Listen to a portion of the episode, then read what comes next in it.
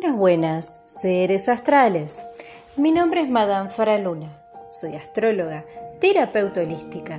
Y el día de hoy vamos a hablar de el Dharma, el karma y su relación con las leyes del hermetismo. Ustedes estarán preguntando, ¿qué relación hay acá? Ustedes estarán preguntando, ¿qué relación hay acá? ¿Qué relación podemos encontrar entre la filosofía hindú, hindúe budista y las leyes del hermetismo. Porque hasta acá parecería que todo lo holístico es más o menos lo mismo y en realidad yo les voy a decir que no están tan errados en el pensar, porque en realidad el holismo y la filosofía holística es tan viejo, se remota tanto a la antigüedad, tiene tantos milenios, tantos saberes adquiridos, que hubo un momento en la historia en la que todos los países, todas las comunidades tenían su propia corriente espiritual y su propio pensamiento holístico. Pensar en un mundo fragmentado es una idea bastante moderna en la historia de la humanidad. No nos olvidemos que no hace muchos años en la historia de los seres humanos que existe el pensamiento racional y mucho más aún que existe el concepto de ciencia y el concepto de ciencia como lo conocemos actualmente. En la historia de la humanidad ha tenido mucho más tiempo el famoso maldicho pensamiento mágico y por supuesto la idea de que somos seres integrados. Mi idea no es que volvamos atrás en el tiempo ni que volvamos a vivir en las cavernas. Pero tampoco creo que todo lo bueno sea mejor y tampoco creo que todo lo viejo sea malo. Yo creo que hay cosas del pasado, saberes de nuestros ancestros y por supuesto saberes que no, no son científicos, que son valiosos, importantes, que resuenan, que tienen fluidez y que sirven. Uno de estos saberes no científicos aunque en el fondo pueden llegar a ser científicos, pero ya vamos a llegar ahí, es el concepto de karma y dharma.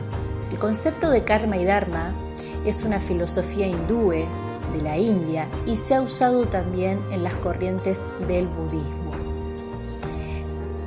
Hasta ahora estaremos todos familiarizados con la palabra karma. Uno piensa en karma y ya empieza a rezarle a todo lo que hay y empieza a pensar en lo negativo y empieza a pensar en cómo hago yo para cortar esta, estas desgracias, cómo hago para cortar esta seguidilla de malos sucesos. Bueno, tranquilos, respire hondo, porque la palabra karma no siempre significa cosas malas. La palabra karma no siempre significa que van a tener que ir a un chamán a que les quite la mala suerte. Karma significa acción en hindú. Y la palabra karma simboliza la vuelta de la vida a través de decisiones pasadas. Es decir, si nosotros lo quisiéramos palar en, en, una de las palabras de las siete leyes del hermetismo, si nosotros quisiéramos citar la ley de causa y efecto, entonces estaríamos diciendo que el karma es el efecto que toda acción, que toda decisión tiene una consecuencia inmediata en el tiempo, algo que vuelve para que construyas a partir de la decisión tomada. Siendo conscientes de esto, nosotros podríamos diseñar nuestro propio karma, aunque creo que es bastante soberbio de nuestra parte, porque nadie en su sano juicio toma decisiones pensando que es una mala decisión y no podemos estar constantemente pensando detalladamente y meticulosamente cómo va a volver el destino hacia nosotros. El karma es algo que hay que aceptar de la misma manera que hay que tomar la vida como es este concepto de las constelaciones. El karma es algo que es inevitable, es algo que sucede independientemente de todo el cálculo que quieran darle. Usted se estará preguntando para qué nos sirve saber esto o también por qué, a dónde se puede ver el karma en las cartas astrales. El karma en las cartas astrales se puede ver clarísimo, pero clarísimo, cuando ustedes trabajan con el árbol de la vida y cuando trabajan con, con la astrología, cuando trabajan con la astrología en relación al Kabbalah. Cuando trabajan con la astrología en son del Kabbalah, es muy probable que entendamos realmente el origen, el camino, lo que tiene que aprender el alma para llegar a este karma. Y esto tiene que ver con que el Kabbalah alberga todos los procesos inconscientes, los pactos y todo lo que el alma vino a trabajar. Es un idioma sagrado, es una decodificación sagrada de nuestro ser más elevado. Las vidas pasadas también sirven para esto, pero yo siempre digo que las vidas pasadas hay que tomarlas con pinza y hay que tener mucho cuidado porque tocar las vidas pasadas es quizás más delicado que tocar el inconsciente. Ustedes imagínense que tocar el inconsciente de una persona, y estamos hablando de toda aquella información que se almacenó en nuestra infancia, todos aquellos sucesos a nuestro alrededor que no pudimos percibir conscientemente, que fueron moldeando y programando la mente. Imagínense que una persona eh, empieza a trabajar con su inconsciente y todo su mundo, toda su construcción social, todo lo que diseñó en su realidad, cambia. La personalidad muchas veces cambia cuando tocamos el inconsciente. Imagínense lo que puede hacer ir a la vida pasada.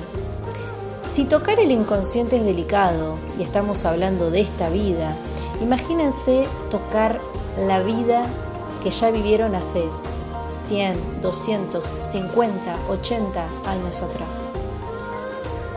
Las vidas pasadas no son para todo el mundo, los registros akáshicos tampoco. Requieren una entrega universal muy alta del solicitante y una predisposición muy grande a reconstruir todo desde cero. Además, las personas que acceden a estas terapias empiezan a tener que tener que cuidar mucho su energía porque lógicamente el tercer ojo se termina abriendo a cuando uno accede a estas cosas. Tienen que empezar a coexistir con todos los mensajes y todas las cosas que pueden ver y percibir a partir de tener el tercer ojo abierto. Los sonidos se escuchan más fuertes. Las luces molestan se siente todo muy intensamente. Y además, abriendo el tercer ojo podemos llegar a ver otros seres de otros planos. Entonces, imagínense que esto no es para todo el mundo. No los quiero asustar, pero sí me parece interesante que lo sepan porque muchas veces llegan a mi consulta o a la consulta de colegas queriendo trabajar el karma, queriendo cortar el mal karma, queriendo trabajar vidas pasadas y porque un compañero se abrió los registros. Y la verdad que para cortar el mal karma, y estamos hablando del mal karma, para cortar, cortar el mal karma hay que trabajar muchísimo tiempo atrás y trabajar muchísimo tiempo atrás requiere no solo una mente fuerte, sino un espíritu muy fuerte. Hay gente que ha quedado bastante mal después de abrirse los registros o de vidas pasadas. De la misma manera que hay gente que ha salido renovada, tienen que saber y se tiene que hablar de las personas que han quedado muy mal. Por eso, siempre es muy importante ir a un profesional y tener todo el trabajo previo antes de hacer cualquiera de estas dos cosas. Pero también para mí es importante que entendamos que si bien podemos tener un mal karma, si bien podemos tener que sanar muchas cosas y trabajar muchas cosas y reacomodar la energía y el flujo de, de la vida, también gran parte de eso no solamente es cortar un mal karma, sino aceptar las cosas como son y aceptar que en este momento te toca aprender una cosa nueva. Te toca saber y vivenciar algo nuevo. Lo viejo tu alma ya lo sabe y nunca va a dejar de haber una relación y un juego entre nuestras viejas decisiones y el presente que estamos viviendo, entre el pasado y el presente y entre el presente y el futuro. Hagamos lo que hagamos, siempre va a haber un karma. Puede ser negativo, puede ser positivo. Pero realmente el poder del cambio lo tenemos nosotros no es necesario invocar al yo de hace 200 años para resolver algo que está pasando ahora, porque por algo está pasando ahora. Y esto se lo voy a dejar para que lo piensen. Por favor, no me malinterpreten. Yo soy muy buena en lo que hago y conozco gente mejor aún. Si ustedes quieren sanar el karma, yo les sano el karma. Pero para mí siempre es muy importante que siempre sepan el lado B de las cosas, porque hasta acá parecería que siempre es revelador, que es, es hermoso, que es un arcoíris, pero para llegar a ese arcoíris hay que combatir una oscuridad muy grande. Vamos con el Dharma. ¿Qué es el Dharma y cómo se puede relacionar con las siete leyes del hermetismo? El Dharma, a diferencia del karma, es la presencia moral. Es decir, es el yo consciente en este momento con mi construcción, con mi ética personal, con mis experiencias, tomando una decisión. Por eso siempre se dice que para tener un buen Dharma tenés que haber trabajado el karma. Es como si querés vivir plenamente el presente y querés estar y querés ser vital y querés ser bueno, tenés que tener muy presente todo lo que va a venir a partir de las decisiones que fuiste tomando. El karma es inevitable. Lo que sí se puede moldear es nuestro dharma. Y para moldear un presente vital y para vivir plenamente es muy importante que tratemos de ser personas altamente conscientes a la hora de tomar una decisión, porque no importa ni siquiera eso que escondieron muy bien, ni siquiera aquello que creen que nadie sepa, que sabe, aquello que les avergüenza. No importa cuánto lo escondan con llave, no importa qué cuidadosos sean, esas cosas tarde o temprano salen. El karma siempre vuelve por nosotros. Para mi gusto, para tener un buen Dharma, y esto es una opinión personal, tiene que haber no solo una entrega total a lo que está sucediendo, sino también el hábito de aceptar que no se puede controlar todo. Y eso créanme que es difícil, pero se puede lograr. Porque también estar controlando todo lo que uno hace para tener un buen karma puede llegar a ser bastante tedioso y los puede llevar a estados mentales de ansiedad o de mucha, mucho estrés. Los alejaría de su versión más luminosa para acercarlos a lo que los terapeutas conocemos como el yo, el ego espiritual, el yo ego espiritual, que es una construcción. El ego es una construcción, como bien sabrán, de quién creemos ser, qué tomé de todo lo que me dijeron que era y qué tomé de lo que yo quería ser, qué es lo que yo sé de mí. Sé que me gusta comer, sé cuál es mi color, sé cómo me gusta vestirme, sé cómo reacciono cuando estoy enfadado, sé cómo reacciono cuando estoy triste. Todo eso es territorio del ego. Todo lo que yo sé es territorio del ego. Fantástico, buenísimo. Ahora, el yo ego espiritual es cuando yo hago toda esa construcción desde lo que muchas personas dirían lo feng shui. A mí me gusta meditar, a mí me gusta hacer yoga, yo escucho al Dalai Lama. Eso es un ego espiritual si no lo llevamos a la práctica. Si una persona, aún teniendo todas esas herramientas, no conecta, no se entrega, y no vive en un estado de plenitud, no estamos hablando de una, de una cuestión espiritual, estamos hablando del ego espiritual. Y el ego espiritual es igual de dañino y nocivo que el ego común y corriente. Nadie es mejor o peor persona por hacer yoga. Para ser espiritual, y esto yo ya lo dije, o lo que diferencia la espiritualidad de la religión, es que la religión es para los que le tienen miedo al infierno. La espiritualidad es para los que ya estuvieron ahí y lo trascendieron. Después podemos hablar de las dogmas, de que en las religiones hay una ética a seguir, una manera de operar. Pero la verdad es que la espiritualidad se termina de entender cuando uno tiene una entrega a la vida pese a lo que está sucediendo.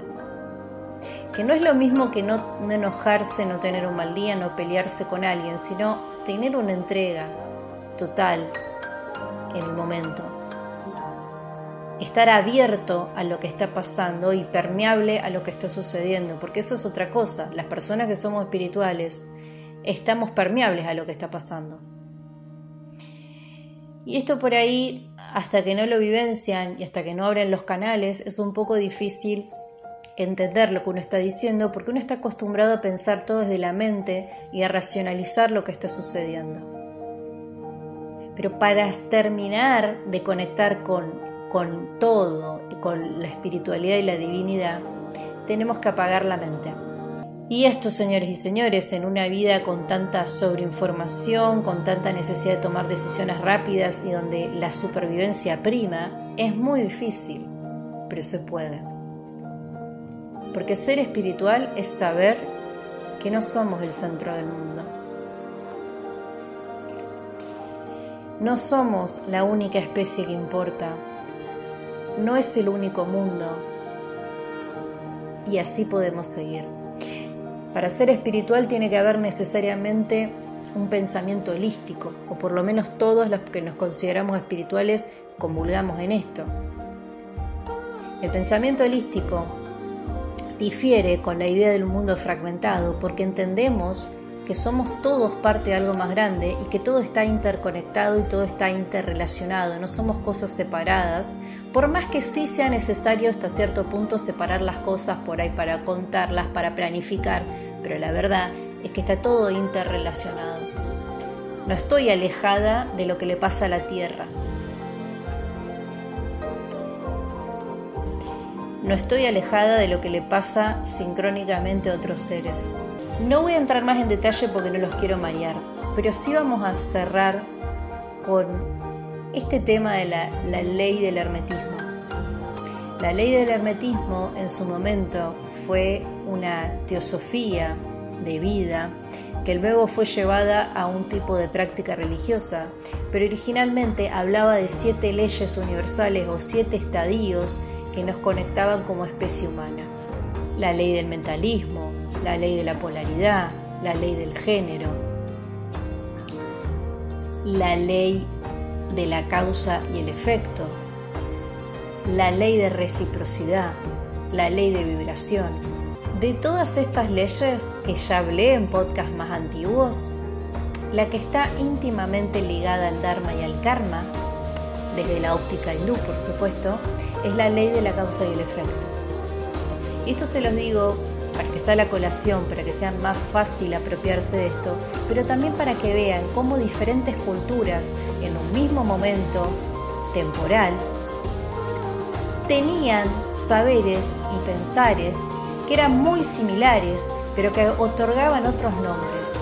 Y esto también nos habla de un momento colectivo de la conciencia, un momento en la que todas las mentes se unían para crear y pensar algo.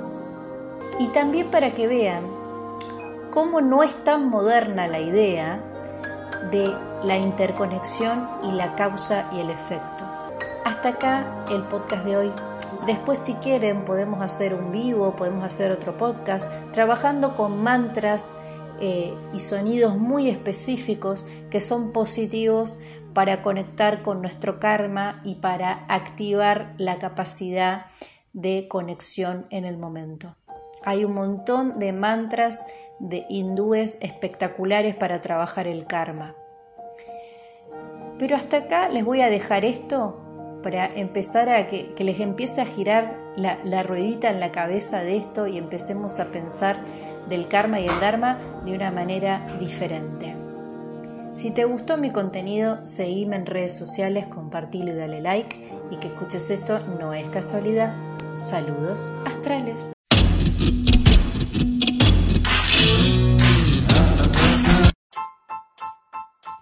Madame Faraluna. Astrología y terapias holísticas. Todo lo que querés saber del universo. El clima astral, los fenómenos celestes, las terapias holísticas y el mejor contenido Madame Faraluna, Astrología y Terapias Holísticas. Lo mejor de lo mejor. Tu mejor versión te espera. Accede a todo lo que querés saber del universo. Accede a mis servicios en línea. Seguime en Spotify, Madame Faraluna. En Facebook, Faraluna Faraluna. el mejor contenido, todo lo que querés saber en Madame Faraluna. Que escuches esto no es casualidad. Saludos astrales.